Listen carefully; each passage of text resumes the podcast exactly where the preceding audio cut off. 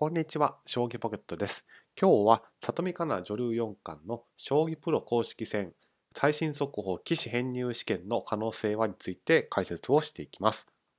まずは棋士編入試験の受験資格のおさらいです。いいとこ取りで10勝以上かつ勝率が6割5分以上の成績、まあ、ほぼ3局戦ったら2局ぐらい勝っていると、まあ、そういった状況の成績を収めると受験資格が与えられます。あくまで受験資格ですので、ご本人の意思次第では受けないという選択肢も当然あります。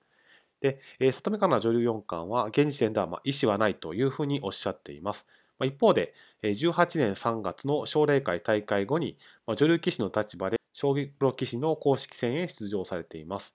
で成績としましては、初年度の2018年度は7勝8敗、2019年度は現時点までで、え10勝10敗というふうになっていて、かなりの好成績を収められています。続いて、いいとこ取りの集計をしてみます。まず、一番大きい悪枠ですと、ま11勝10敗でして、まあ、条件はというと、8勝1敗の成績を収めると、まあ、規定の勝率に達するという状況になっています。続いて一番いいとこ取りで勝ち星の多いところを集計すると10勝8敗で、ま5連勝すればいいという状況になっています。ですので、まあ、直近で4連敗してしまいましたので、まあ、先はかなり長くなってしまったことはあるんですけれども、まあ、連敗は止まりましたので、ここから巻き返してほしいなとファン的には願わずにはいられません。はい、では、里見香奈女流四冠が、まあ、どれくらいの強さの棋士に2019年度で勝ったのかを見ていきます。まあ、レートの高い順に並べるとこんな感じになります。なんといっても、隣龍馬五段や高崎六段に勝ったのは実力の高さを測る上で非常に有力な材料になるというふうに思います。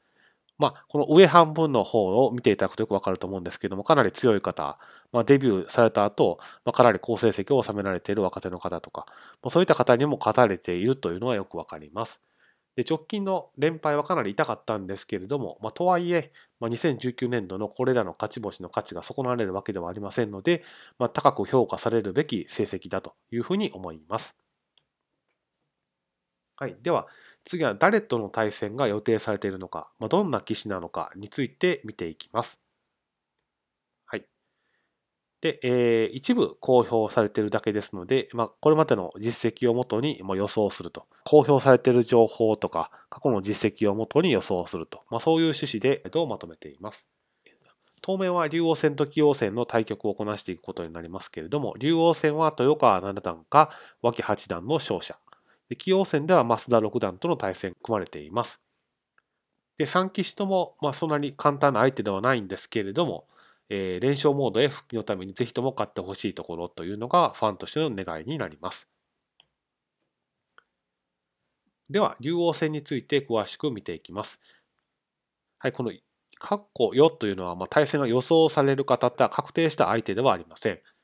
まず、え、2回戦で対戦が予想される豊川七段のレートは、ま、1444で、過去に対戦歴はありません。ですので、まあ、2019年度に勝った方の強さを考えますと、ま、勝っても不思議ではないと。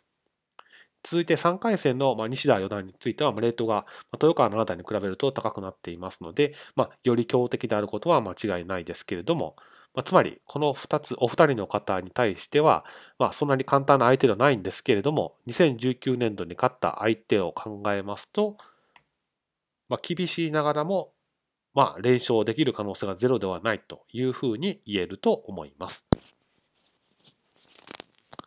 はい、次に棋王戦です。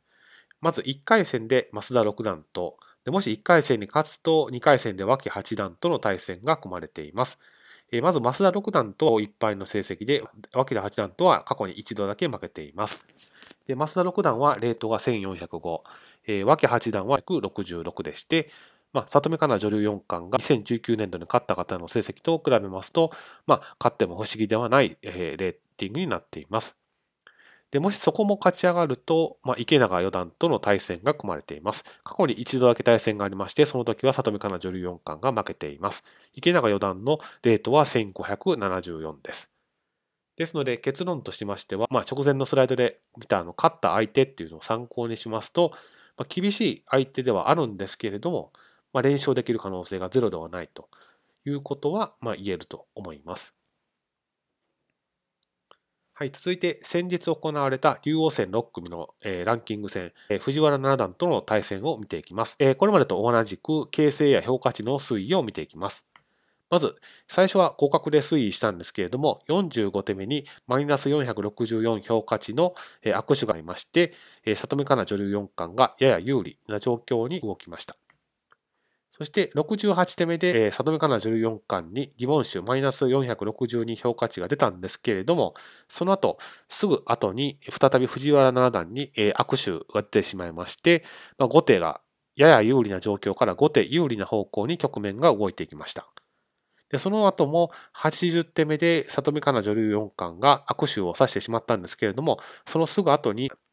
藤原七段が疑問集を指してしまいまして、えー、結果的に形勢はそんなに大きく揺れ動くことなく108手目までで先手が投了という流れになりました。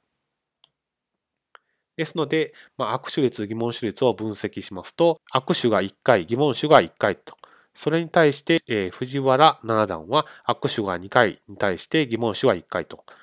つまりこの握手多さの分だけ、まあ、里見香奈女流四冠の勝質が上回ったと。結果、里見香奈女流四冠が勝利を手にしたということになるというふうに思われます。なお、えー、今までの動画と同じく、まあ、今回の評価値とか、えー、形成とかにつきましてはソフトの評価値を使っていますので、まあ、将棋の完璧な評価ではないということを含みおきください。